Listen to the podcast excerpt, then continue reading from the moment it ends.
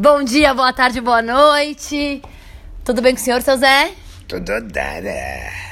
Que bom. Seu Zé, um ano intenso e lindo chegando no final.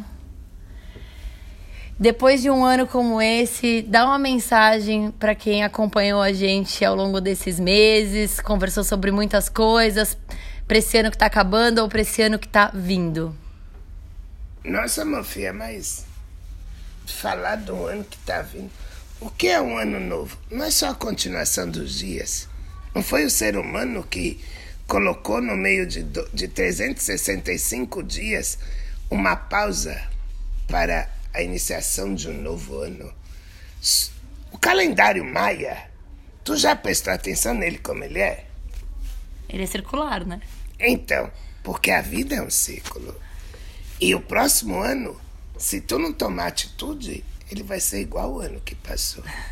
Por mais que ele venha numa regência do sol, de Xangô, do rato, é um ano do rato. Você sabe a história do rato? Não. Eu posso lhe contar. O povo vive com medo do rato, né?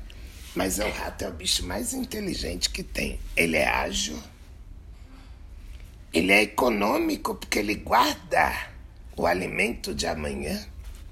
É o ano do ferro, porque o rato, na, no chinês lá, naquele povo lá, né? Porque eu sou obrigada a entender de tudo para poder falar.